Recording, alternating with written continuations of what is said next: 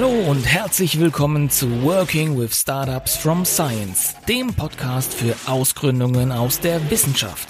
Bist du während deiner Forschung auf eine interessante Idee gestoßen und suchst nun nach spannenden Insights und Erfahrungsberichten, wie man aus einer Idee ein erfolgreiches Science-Tech-Startup aufbaut?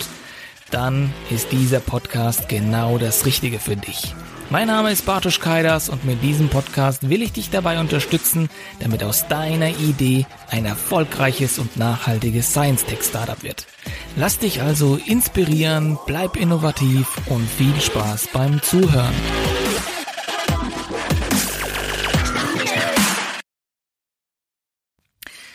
Hallo und herzlich willkommen zu einer neuen Folge von Working with Startups from Science. Schön, dass du wieder dabei bist. In dieser Episode habe ich einen echten Marketing-Experten zu Gast. Roman Schuf ist Inhaber des Medienateliers in Darmstadt. Roman hat sich mit seiner Agentur auf digitale Wissensvermittlung spezialisiert und vor kurzem den großen und virtuellen Startup and Innovation Day der TU Darmstadt und ähm, von dem Gründungszentrum Highest, das dort ansässig ist, konzipiert und programmiert. Und gerade weil die Messeteilnahme für viele Science-Tech-Startups eine sehr, sehr wichtige Präsentationsmöglichkeit ist, spreche ich mit Roman über die Do's and Don'ts auf einer Messe und wie man sich am besten als Startup in der neuen und digitalen Welt präsentiert. Du erfährst auf jeden Fall zahlreiche Tipps und Insights, wie du dich als angehende Gründerin und Gründer präsentierst. Bevor wir mit der Folge starten, empfehle ich dir, dass du dich für meinen Newsletter einträgst und in diesem Newsletter erfährst du als Erste oder als Erster, wenn ich neue Tools und Tipps veröffentliche. Ein Link findest du natürlich in den Show Notes dieser Folge. So, genug der Einleitung, los geht's mit dem Interview. Hallo Roman, schön, dass du da bist. Hi Bartosch, ja vielen Dank für die Einladung. Ich freue mich da sein zu dürfen. Ja, es hat mich ja echt gefreut, weil ich hatte ja berichtet, du hast ja den äh, großen Startup in Innovation Day ähm, programmiert, konzipiert und es war ja eine sehr, sehr große digitale Messe äh, für das Gründungszentrum heißt oder die TU Darmstadt, wo halt ganz viele auch Science-Tech-Startups zusammengekommen sind und sich präsentiert haben. Und äh, ich habe mal gedacht, Mensch, das ist doch ein super Anlass, auch das mal zum Anlass zu nehmen, mit einem echten Experten zu sprechen.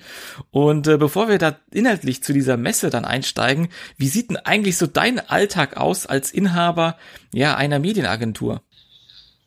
Ja, der Alltag ist generell sehr abwechslungsreich. Äh, wir haben natürlich zum einen einen Bürojob, gleichzeitig treten wir auch sehr viel mit Kunden in Kontakt und haben auch täglich ähm, einfach mit neuen Aufgaben zu kämpfen, ähm, beziehungsweise haben neue Aufgaben zu bewältigen. Und das ist super, super spannend und abwechslungsreich. Ja, super spannend. Ähm, ihr habt euch ja als Medienagentur auf die digitale Wissensvermittlung spezialisiert. Vielleicht kannst du den Zuhörerinnen und, und die, die, die Zuhörerinnen und den Zuhörer abholen. Was bedeutet das denn genau und wie unterscheidet ihr euch von anderen klassischen Agenturen? Naja, die digitale Wissensvermittlung, da muss ich doch ein Stück weiter ausholen. Also zu meiner Person, ich habe mit 15 angefangen, in einem Museum zu jobben. Damals neben der Schule, ich glaube, das war in der neunten oder zehnten Klasse und äh, war dort der ganz normale, ich sag mal, IT-Boy, habe mich um äh, Microsoft Office, um Access-Datenbanken gekümmert, habe äh, teilweise Ausschreibungen mitgemacht äh, bzw. gestaltet und äh, neue Arbeitsplätze eingerichtet war der Ansprechpartner für alle Mitarbeiter, wenn es um das Thema Computer ging.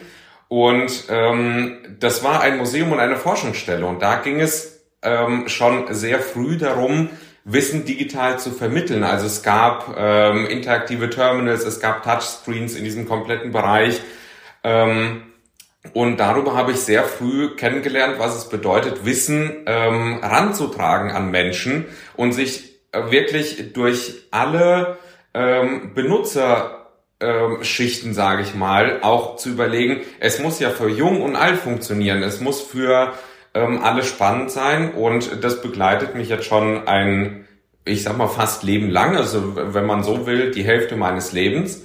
Und äh, das hat dazu geführt, dass wir ähm, 2018 gesagt haben, so wir äh, gründen jetzt, ähm, wir machen daraus wirklich eine Agentur, die sich auf digitale Wissensvermittlung spezialisiert. Bis dahin war das alles bei mir nebenberuflich drin. Ich habe äh, dieses Museum unterstützt und unterstütze es auch immer noch. Ähm, und ich habe einfach festgestellt, da ist Bedarf da. Äh, die, wir leben in einer Digitalisierung. Ähm, wir ähm, haben täglich mit neuen Sachen oder mit neuen Informationen zu tun.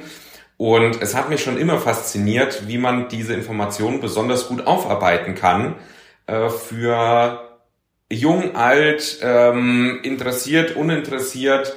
Ähm, Im Museum war es so, es gab Archäologen, es gab auch die, ich sag mal, ähm, Besucher, die es einfach nur mitgeschleppt wurden. Auch für die sollten wir das ja interessant gestalten. Und ähm, unter anderem durch die Corona-Pandemie haben wir das auch in die Industrie getragen und haben virtuelle Messestände kreiert, haben interaktive Erlebnisräume gestaltet und sind so ähm, zu digitaler Wissensvermittlung gekommen und verbinden das halt ähm, mit ja Marketing, mit ähm, verschiedenen äh, Modulen, um das äh, zu einem Gesamtkonzept werden zu lassen. Mhm. Ja, das ist ja richtig cool. Also wenn ich das jetzt richtig, ja, äh, was du erzählt hast, ist ja mega cool, weil du bist sozusagen irgendwie in diesen Bereich dann reingekommen über deine, deine Tätigkeit als Schüler, hast dort Probleme gesehen oder auch, auch Themen, ähm, wo es vielleicht nicht so gut läuft, hast Lösungen dafür entwickelt und bist dann über diese, diese, ja, Wissen, digitale Wissensgestaltung, Vermittlung dann eben auch an die Industrie gekommen. Also ist ja echt ein cooler, cooler Weg, den du da begangen hast. Wie kam es denn eigentlich, dass du da so, so eine, so eine Ambition dafür äh, gehegt hast, auch so mit Museen. Ich meine, das ist jetzt nicht unbedingt das klassische äh, Ziel, mit Museen zu arbeiten, ähm, sondern so meistens, wenn man dann irgendwie Schüler ist oder sträubt man ja vielleicht von den großen Konzernen und dergleichen. Wie kamst du da zu dieser, zu dieser Motivation, mit, mit Museen zusammenzuarbeiten? Also für mich war das ähm, schon sehr früh insofern spannend ähm, oder anders. Man muss äh, schon einfach dazu sagen, ähm, dass mich am Anfang dieser Nebenjob natürlich auch wegen dem Finanziellen interessiert hat. Als, als 15-Jähriger äh, für ein Museum sich zu interessieren, ähm, beziehungsweise auch für die verschiedenen Möglichkeiten in einem Museum. Man muss dazu sagen, die Forschungsstelle Kaiserpfalz-Ingelheim, beziehungsweise die, das Museum in Ingelheim hat einen sehr großen Freiluftbereich und ähm, ich habe dort erst gesehen, welche vielen Möglichkeiten es gibt und was die Geschichte eigentlich uns lehrt und äh, vergleiche auch heutzutage, das merke ich immer wieder, ähm, auch die Zeit äh, mit der Zeit, die ich kennengelernt habe, äh, um Karl des Großen, äh, auch mit der Zeit jetzt vor 100 Jahren, vor 200 Jahren, was war anders, was haben wir in den letzten einfach Jahrzehnten und Jahrhunderten alles geschafft. Und das hat mich doch recht schnell fasziniert und ich habe aber auch in der Tat Probleme gesehen. Ich habe gesehen, dass es Besucher gibt, ähm, vor allem auch junge Besucher, Schulklassen, die, die dorthin kommen, die aber ähm, teilweise uninteressiert sind. Ähm, einfach weil das Medium Geschichte oder generell die Geschichte einfach falsch rübergebracht wurde. Ähm, heutzutage ist es nicht mehr so, dass man sich irgendwie vor ein zweimal ein Meter Plakat stellt und dann ähm, in Punktgröße 20 in sehr kleiner Schrift äh, eine halbe Stunde lang liest. Ähm, wir sind in der Zeit von äh, Facebook, Instagram, LinkedIn, wir sind in der Zeit von Landingpages, wo es darum geht, Sekunden zu erhaschen ähm, in der Lebenszeit. Und da ist das für einen bestimmten Besucherkreis zwar der richtige Weg, aber für die jungen Leute, die, für, für die ist das nicht der richtige Weg. Und da ähm, hat mich das äh, recht früh interessiert, wie man ähm, die Leute zum Mitmachen animiert. Es, es geht ja darum, die Leute zu fesseln mit, also auch über das Interesse zu fesseln. Und ähm, genau, und die Problemlösung war in dem Fall, dass wir ähm, mit der Forschungsstelle immer interaktiver geworden sind. Ich erinnere mich noch neben der Schule, da habe ich in Informatik, äh, ich glaube äh, C Plus gelernt und ähm, habe dann eine super simple ähm, Touchscreen-Oberfläche aufgesetzt ähm, mit, ich glaube, was waren das, sechs oder sieben Buttons und äh, wenn du einen Button geklickt hast, hatte der Computer einen zweiten Ausgang. Das war damals mit dem VLC Media Player. Ich wusste ja damals nicht besser, welche Möglichkeiten es gibt. Und dann hat quasi mein kleines Programm mit einer sehr simplen Oberfläche den VLC Media Player getriggert und hat an der Stelle ein Video abgespielt, äh, über einen Projektor an die Wand geworfen. Ähm, und auch da schon war ich von Anfang an mit dabei bei der Konzeption des Möbels. Wie wird der PC eingebaut? Wie werden die Lautsprecher eingebaut? Wie wird der Touchscreen eingebaut? Bis hin zur Programmierung von der Oberfläche. Ich habe mir mit meinem, wann muss das gewesen sein? Wie alt war ich? 16, 17, vielleicht auch schon 18. Ähm, musste mir schon sehr früh Gedanken machen, was kann ich dem Besucher eigentlich anvertrauen, welche Wahlmöglichkeiten sollte er bekommen, was setze ich aber auch gleichzeitig voraus. Und ähm, das kam sehr gut an. Und das war so der Trigger, äh, bei dem ich gesagt habe, hey, das ist für mich super spannend. Ähm, und so kam ich dazu. Mhm. Ich höre jetzt in deinen Ausführungen natürlich immer sehr stark den Begriff auch oder das Wort die Zielgruppe, ja, was möchte die Zielgruppe haben und es gibt Schüler und es sind ja immer auch eine spezielle Zielgruppe, die man da vor Augen hat. Ähm, das heißt, für deine Arbeit ist es sehr, sehr wichtig, dass du dir Gedanken machst über diese potenziellen Zielgruppen und wie man sie erreicht. Wie kannst du, kannst du uns da auch abholen? Wie macht man das? Wie stellt man sich diese Zielgruppe vor? Wie definiert man die? Äh, welche Tipps hast du da für uns? Naja, bei, bei der ähm, Zielgruppe ist es wichtig, sich grundsätzlich Gedanken zu machen, was biete ich eigentlich an, wen möchte ich erreichen. Also es fängt ähm, schon sehr früh an, dass man mit dem Kunden, also in unserem Fall mit dem Kunden, im Falle der Startups ähm, muss man sich einfach selbst Gedanken machen über, über seine äh, Zielgruppe. Für wen ist das interessant? Wen möchte ich erreichen? In welchem Alter ist die Zielgruppe? Ähm, was hat die Zielgruppe für Hintergründe? Sind das eher Absolventen? Sind das, äh, ist das die Wirtschaft? Ist das die Politik? Und ähm, man kann sich das vorstellen ähm, wie bei einem Trichter. Also so wie bei einer Facebook-Werbung zum Beispiel oder Social-Media-Werbung. Ähm, man fängt oben an und schmeißt alles in den Trichter. Man, man guckt erstmal wirklich die komplette Palette an, von alt bis jung, von ähm, interessiert bis uninteressiert, von Absolventen über Gründer, über also wirklich alle Bereiche und nimmt dann nach unten trichterförmig immer ein Stück weit weg. Wer ist in dieser äh, in diesem Bereich, wen würde das am wenigsten interessieren?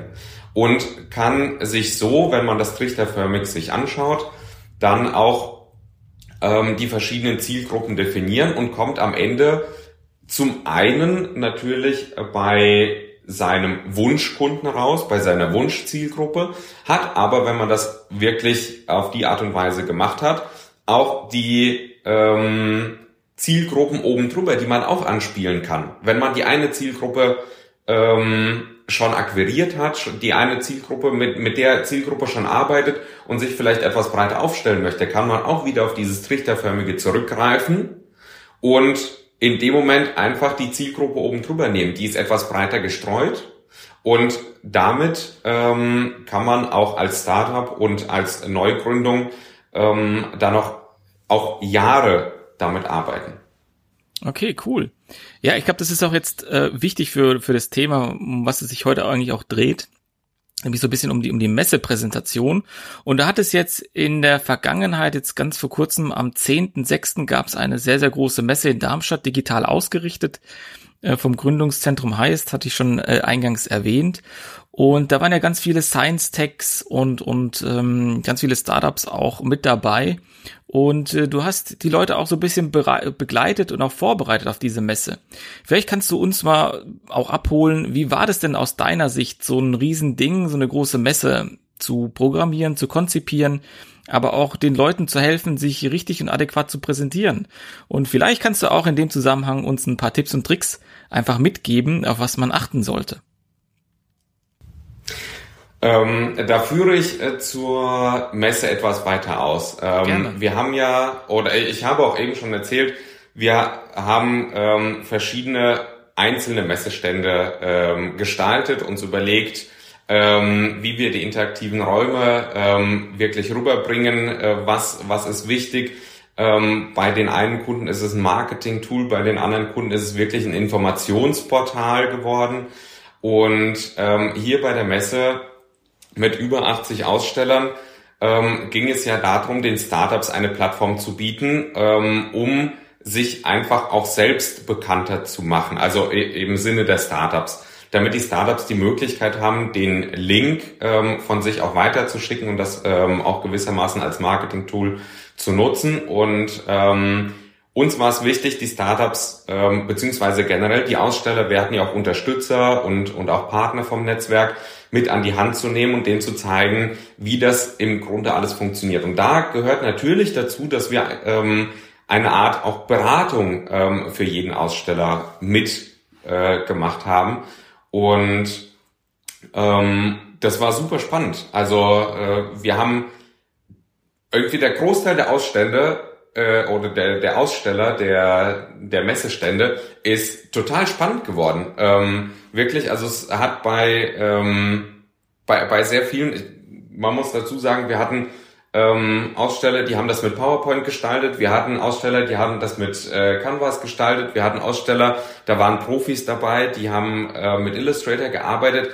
Und ähm, egal mit was es gemacht wurde, das siehst du den Ständen nicht an. Und äh, an der Stelle äh, war es auch wichtig, und das war auch ein Tipp, den wir ähm, allen Ausstellenden mitgegeben haben, man muss die Besucher ähm, anlocken. Das heißt, wir fangen erstmal an, äh, natürlich muss auf äh, jedem Messestand, egal ob klein oder groß, egal ob virtuell oder, äh, oder real, man braucht was fürs Auge. Es muss visuell ansprechend sein. Es kann ein Bild sein, das kann eine große Infografik sein, das können Icons sein. Ähm, das ist der Eyecatcher, den du von weitem siehst. Natürlich gehört da auch das Logo mit, mit dazu, dass man auch weiß, mit wem man es zu tun hat. Und aus dieser Grafik sollte mit einem Blick hervorgehen, was man denn eigentlich macht.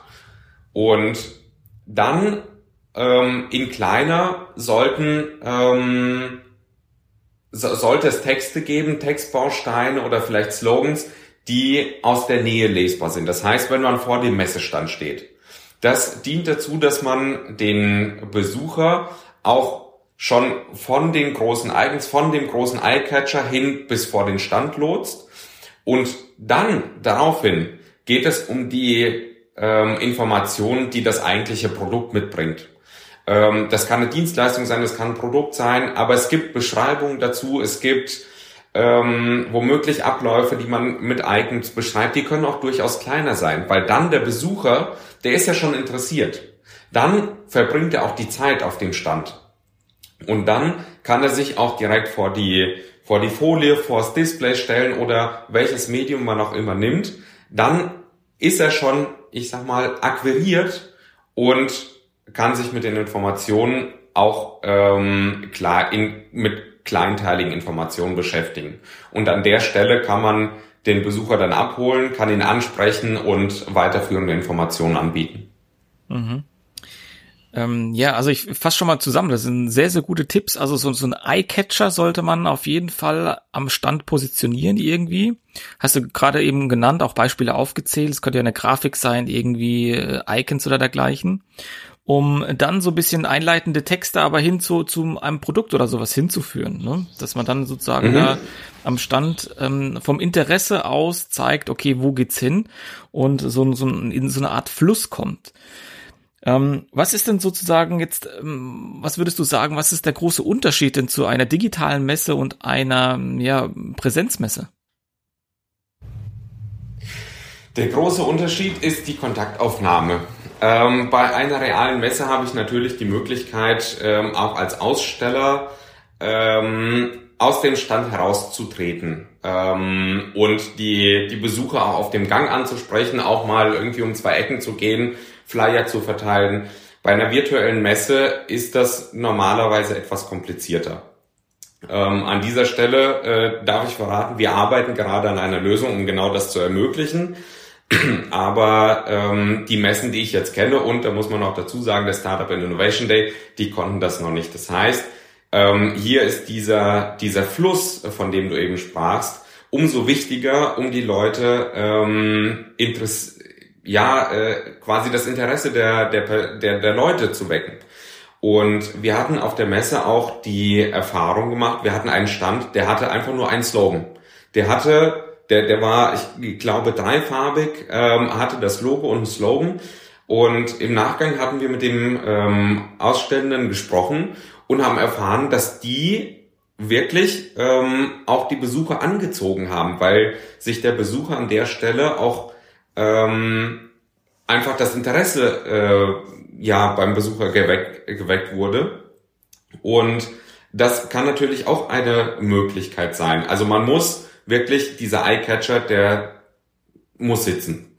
Und über die kleinteiligen Informationen, ähm, wenn jemand interessiert ist, dann ähm, wird er entweder einen ansprechen oder sich weiter äh, damit beschäftigen. Und auf der virtuellen Messe ist es halt umso wichtiger, ähm, sich zu überlegen, was möchte die Zielgruppe, wen möchte ich erreichen, mit was für einem Slogan, mit was für einem Eyecatcher möchte ich das machen, ähm, um dann auch den Besucher dazu zu animieren, in Kontakt zu treten. Mhm. Was waren denn für dich äh, aus Sicht des Medienateliers so die größten Herausforderungen bei dieser Umsetzung dieser Messe? ähm, ich würde da sagen, es war nicht nur eine Herausforderung, das waren tägliche Herausforderungen. Ähm, also ein Event in der Größenordnung. Ich habe ähm, Veranstaltungstechnik gelernt. Ich war auf äh, sehr vielen Messen auch schon äh, tätig, ähm, habe äh, in der Zwischenzeit auch Veranstaltungen organisiert, ähm, waren ähm, teilweise auch in Asien bei äh, Olympiaden dabei mit Eröffnungsfeiern von über 60.000 Personen. Ähm, und obwohl die Messe im Vergleich deutlich kleiner war, war es nicht minder spannend, äh, die zu organisieren. Also es fing an mit äh, vielen Fragen, ähm, äh, zum Beispiel der Serverlast. Ähm, wird, wird der Server das Ganze standhalten? Passende Partner suchen, um äh, genau diese Problematik zu lösen. Ähm, sich zu überlegen, wie ist die Kontaktaufnahme? Also ähm, wir haben schon einzelne Messestände natürlich gestaltet. Da war es aber immer simpel, weil es immer in eine Richtung ging. Also wir mussten nicht auf der Plattform ähm, mehrere Aussteller zusammenbringen und ähm, auch den Besuchern einen möglichst simplen ähm, Kontaktweg ermöglichen. Ähm, hier war das alles anders. Wir haben auch uns im Medienatelier ähm, intensiv damit beschäftigt, wie stellen wir die Kontaktmöglichkeiten auf? Wie ähm, schaffen wir es, dass ähm, der Ausstellende wirklich zu seinem Wunschstand kommt? Ähm, weil es ist ja ein neues Medium. Ähm, haben uns Gedanken gemacht und ähm, uns überlegt, na ja, wir brauchen verschiedene Revisionen. Das heißt, äh, das ist dann darin geendet, dass wir einen Workflow entwickelt haben für uns auch intern, dass äh, die Ausstellenden ähm, verschiedene Gestaltungsmöglichkeiten haben. Ähm, man schickt Grafiken ein, bekommt eine Revision zurück, die aber auch schon voll funktional ist. Also man kann sich umschauen, man kann sehen, ob die Schrift groß genug ist. Ähm, dieser ganze Workflow, den Workflow zu entwickeln, ähm, der hat uns, das hat uns drei Monate gekostet, damit wir die Aussteller ähm, so abholen konnten, ähm, wie wir das im Endeffekt gemacht haben. Wir haben jetzt äh, kürzlich eine Umfrage gemacht und haben ähm, bei dem Punkt äh, wirklich äh, sehr gutes Feedback bekommen. Die Ausstellenden haben sich ähm, abgeholt gefühlt. Die haben ähm, konnten uns Fragen stellen und man merkt, es ist sehr kleinteilig gewesen und es gab sehr viele Hürden und äh, jeden Tag neue Hürden aufs Neue, ähm, die man bewältigen musste jetzt äh, in dem letzten halben, dreiviertel Jahr. Und äh, an dieser Stelle kann ich jedem nur den Tipp geben, ähm, machen, ähm, rausfinden, sich die Zeit nehmen, priorisieren ist auch super wichtig und ähm, die Hürden auch aufteilen. Also nicht sich nicht vor einen Berg vor Aufgaben stellen, ähm, sondern zu schauen, wie kann ich meinen Berg von, von Aufgaben oder von Hürden ähm, kleinteilig gestalten ähm, und vielleicht daraus ähm, ich sag mal, kleine Häufchen an Aufgaben oder Hürden ähm, machen, weil dann ist es auch mental und psychologisch einfacher, ähm, diese zu bewältigen. Kannst du uns dann ein Beispiel geben, wie, wie du das gemacht hast? Ähm, ja, äh, zum Beispiel, da wären wir wieder äh, bei dem Term, äh, Thema Serverlast. Also das ähm, für mich stand erstmal zur Debatte, wir haben hier eine Tour, beziehungsweise wir haben ähm, bei uns äh, äh, roundabout 8 Gigabyte, die bei uns auf dem Server liegen, um das Ganze zu, zu gestalten. Und für mich war an der Stelle ähm, die Frage, wie schaffe ich es, dass diese Tour bei drei, bei 5000 oder womöglich bei 10.000 ähm, Menschen ähm, oder Besuchern ähm, auch ordentlich läuft. Und an der Stelle habe ich mir gedacht, na ja, es kann ja nicht nur einen Punkt geben. Das, also die Lösung ist ja nicht nur ähm, 20 Server zu schalten, sondern ähm, ich habe das aufgeteilt. Ich habe mir überlegt, ähm, was brauche ich für Serverkapazitäten und an der Stelle auch kann ich ähm, die Datenmenge ähm, verschlanken. Ähm, welche Möglichkeiten habe ich, die Ladezeiten zu verringern? Und äh, da sind wir auf drei verschiedene Punkte gekommen. Das heißt, einmal haben wir das Ganze über ein Content Distribution Network ähm, aufgesetzt, haben das also auf Server in Europa verteilt, ähm, um die Serverlast, ähm, ich sag mal, zu teilen. Ähm, haben am, beim nächsten Punkt die, die Lösung für die Tourgröße beziehungsweise für die Messegröße war, dass wir ähm, alles möglichst ähm, weit komprimiert haben, aber ohne Qualitätsverlust. Das heißt, wir haben alle Videos bearbeitet, wir haben ähm, die komplette Messehalle und alle Stände bearbeitet, alle Grafiken bearbeitet, die PDFs nochmal angefasst ähm, und haben, um Ladezeiten zu verringern, auch eine Lösung installiert, die erst ähm, eine grobe Auflösung von der Messehalle lädt, um dann, wenn man ranzoomt, einfach kleinteiliger zu werden.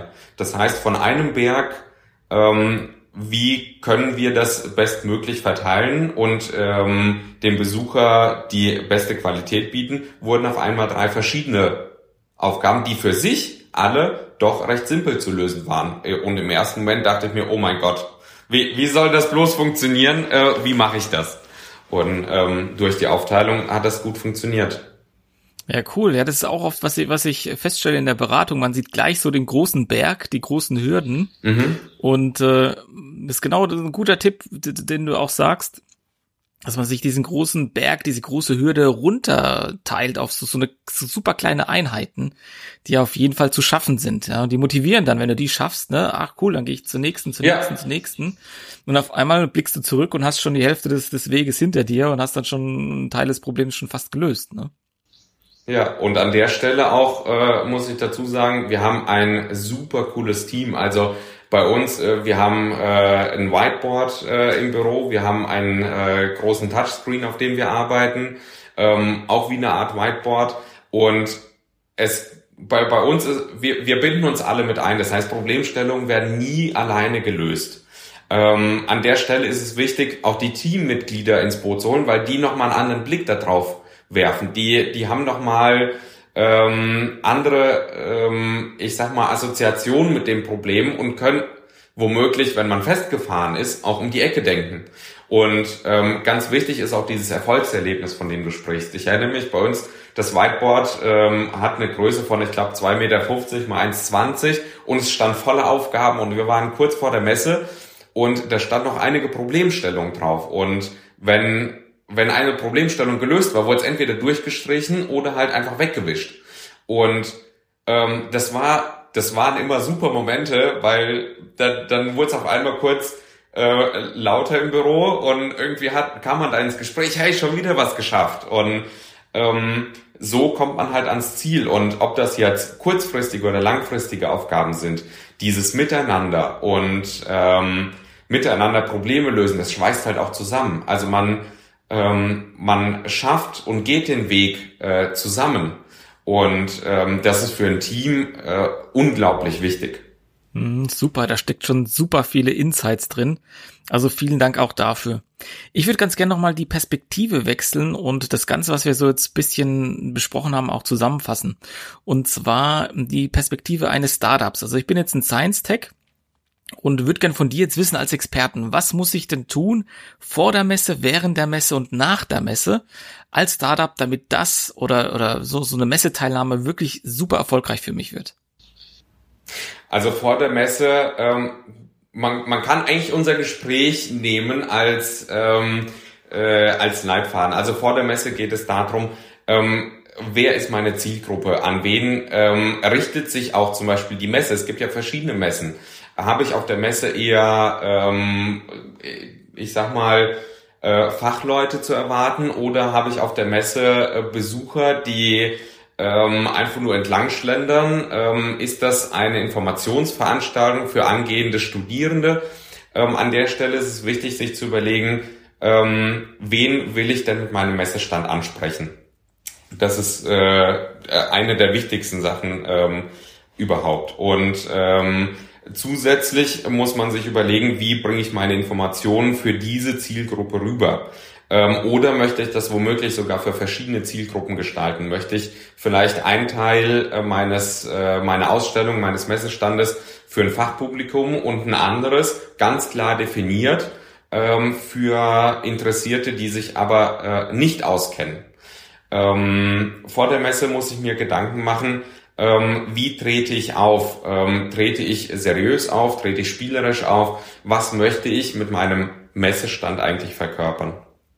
Und äh, so müssen auch die Grafiken aufgebaut sein. Das heißt, ähm, ich, ich, ich schaue mir an, ähm, wie, wie kriege ich die Leute auf den Messestand? Frage vielleicht ähm, an der Stelle ähm, auch Partner, Frage, ähm, Familie, auch unbeteiligte Personen, zeige denen die Informationen, zeige denen, ähm, was ich alles schon bereit habe für die Messe und frage, ja, was haltet ihr denn davon? Hole mir Meinungen von außen. Ich bin mit meinem Thema immer ähm, sehr intensiv beschäftigt. Also ich weiß, ähm, worum es mir geht, aber kann ich das auch rüberbringen? Ist es, ähm, ist es ein Thema, was ich äh, klar genug erklärt habe?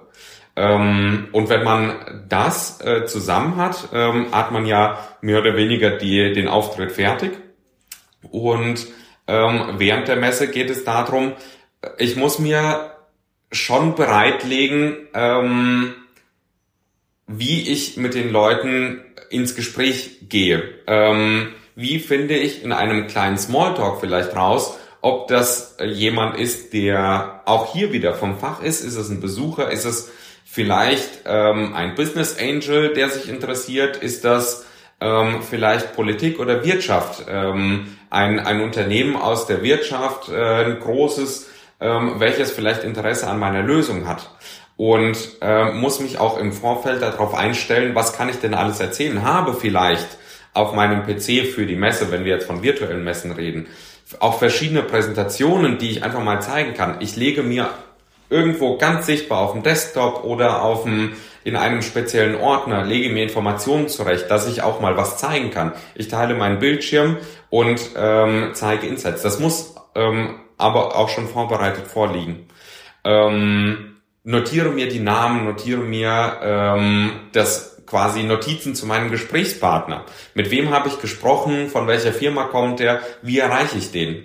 Und nach der Messe ähm, bereite ich das nach. Das heißt, ich gehe auch wieder meine Liste durch, gucke, aus welchen Bereichen kamen die Personen, ähm, wen habe ich denn am ehesten angesprochen, hinterfrage nochmal kritisch, was habe ich vielleicht auch schon an ähm, ja, Erfahrungsberichten bekommen zu meinem Messestand. Habe ich ähm, schon vielleicht von dem einen oder anderen Besucher erfahren, dass er äh, zum Beispiel hier das Bild total ähm, selbsterklärend und äh, total gut fand. Oder habe ich von einem anderen Besucher gehört, dass zum Beispiel ähm, der kleinteilige Text doch zu kleinteilig war und äh, der sich oder viele Besucher den sich äh, nicht durchgelesen haben.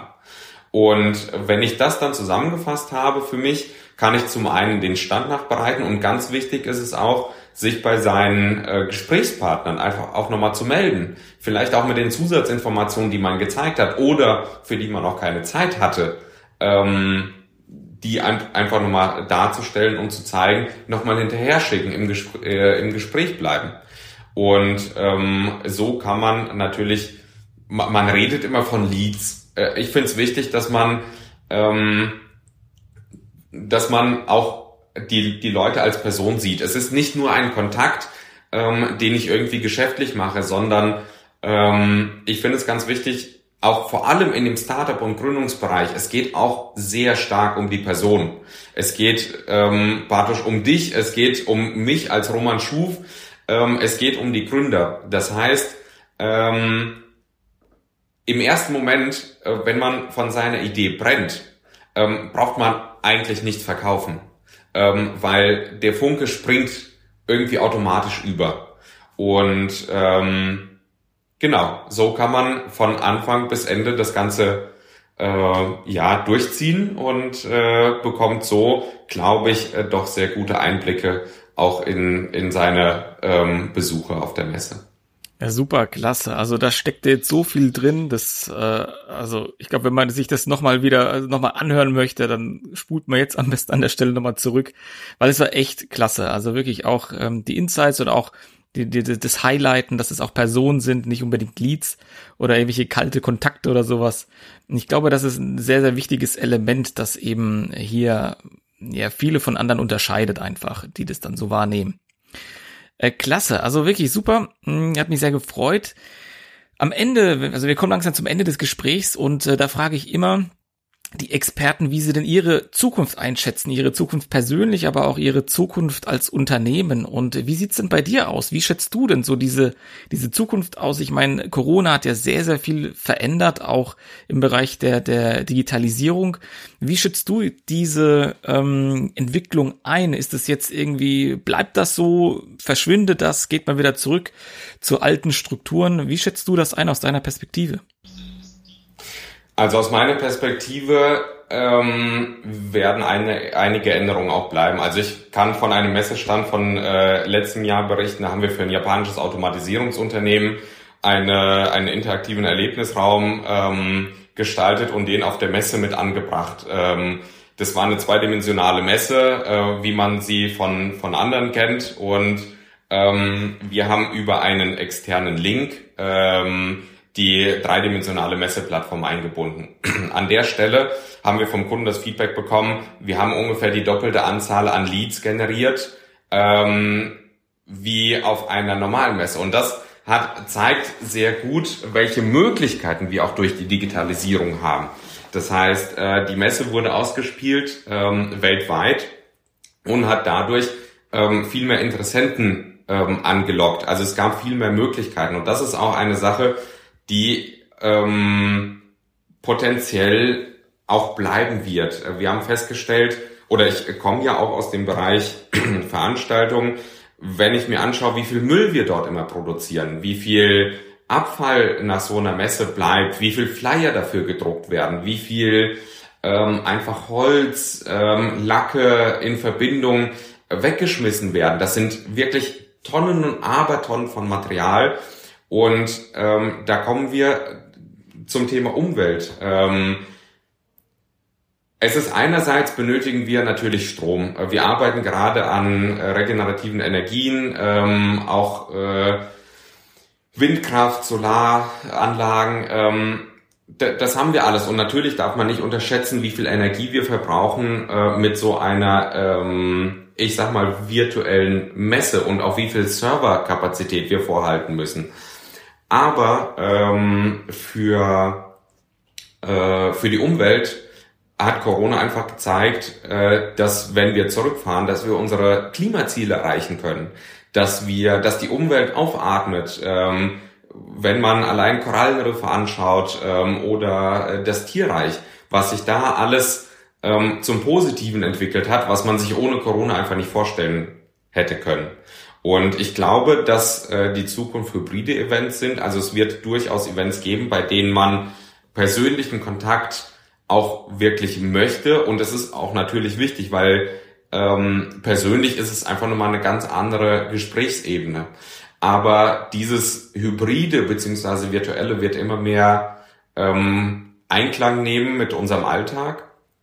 Und ich hoffe, dass dadurch auch gewissermaßen die Umwelt ähm, profitiert, äh, dass wir weniger Müll produzieren, dass wir ähm, weniger äh, weniger reisen, weniger CO2 produzieren, weil das ist das, was was uns bleibt. Also wir wir sind alle kleine Ameisen ähm, auf der Welt und ähm, wollen ja natürlich auch, dass in 50 bis 100 Jahren ähm, alles noch äh, ich sag mal in in Ordnung ist und und wir auf dieser Welt auch noch Platz haben können.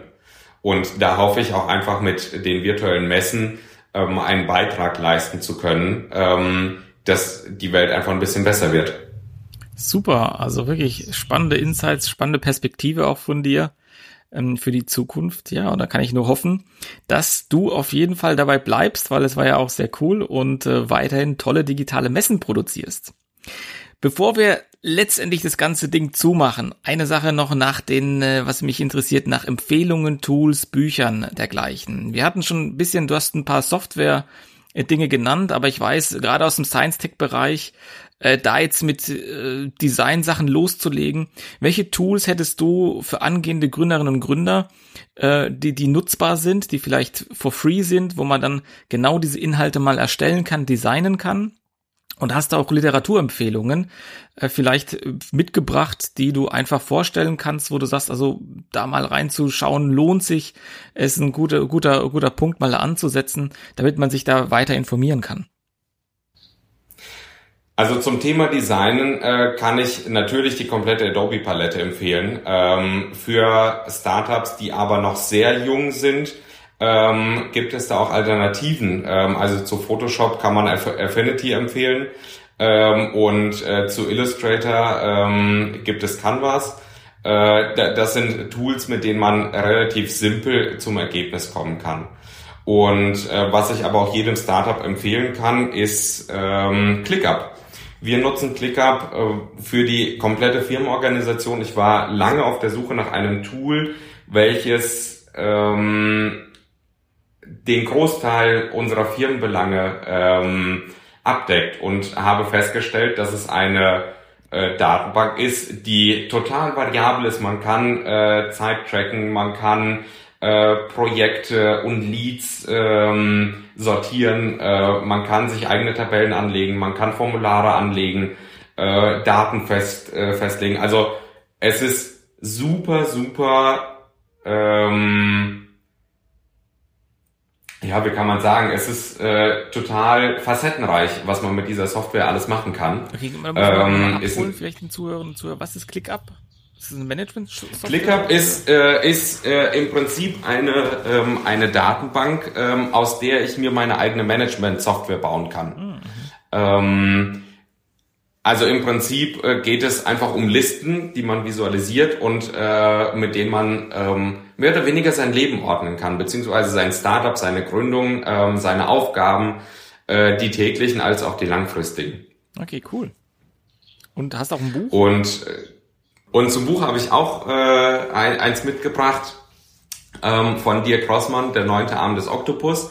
Das ist ein äh, Thriller, der mich aber ähm, passend zu der virtuellen Messe und äh, zu dem, was ich zur Umwelt gesagt habe, ähm, einfach sehr beeindruckt hat. Ähm, es ist eine ähm, Geschichte, ähm, teils real, teils fiktiv, ähm, die auch um die Umwelt geht, um äh, die, äh, ja, in dem Buch um die Großmächte ähm, und auch um eine Aussicht äh, auf die nächsten 100 Jahre. Und ähm, in dem Buch geht es auch einfach um die Umwelt und ähm, was auch in den letzten Jahren durch die Pandemie passiert ist. Äh, und das fand ich super spannend und äh, hat mir ähm, hat mir imponiert. Also ich fand den den Grundgedanken, den Dirk Rossmann dort hatte, äh, spannend und äh, kann ich nur empfehlen, falls man ähm, an einem Thriller interessiert ist. Super. Also Roman, vielen Dank für die nützlichen Tipps und Insights. Ich werde die auf jeden Fall unten in den Show Notes verlinken, dass man da auch auf dieses Buch klicken kann und mal auch auf die eben erwähnten äh, Produkte, dass man einfach mal ja reingucken kann, ob das für einen was ist. Äh, vielen Dank an der Stelle und äh, auch für das ganze Gespräch und die Insights, die du mit uns sehr offen geteilt hast. Das fand ich sehr sympathisch und ähm, genau, wenn jemand Fragen hat, kann man dich auf jeden Fall kontaktieren oder wenn jemand eine Messe plant, glaube ich auch. Ähm, also da einfach über LinkedIn vernetzen oder eine E-Mail schreiben. Auch das ist möglich. Ja, Roman, vielen herzlichen Dank für das Gespräch. Ich wünsche dir viel Erfolg mit dem Medienatelier und viele weitere tolle digitale Veranstaltungen und dass du auch weiterhin so erfolgreich bleibst und wirst, wie du es jetzt momentan bist. Vielen Dank, Bartosz. Das äh, kann ich dir nur zurückgeben. Ich erinnere mich, äh, als Anfang des Jahres äh, ein Freund mir berichtete, hier, da gibt es einen neuen Podcast am Startup-Himmel. Ähm, schau dir das doch mal an. Ähm, soweit ich von dir weiß, war ich einer der ersten Unterstützer. Und ähm, es freut mich jetzt, äh, dabei gewesen zu sein. Ähm, Und äh, vielen Dank für die Einladung und äh, auch für das Interview. Super, alles klar, bis dann. Bis dann.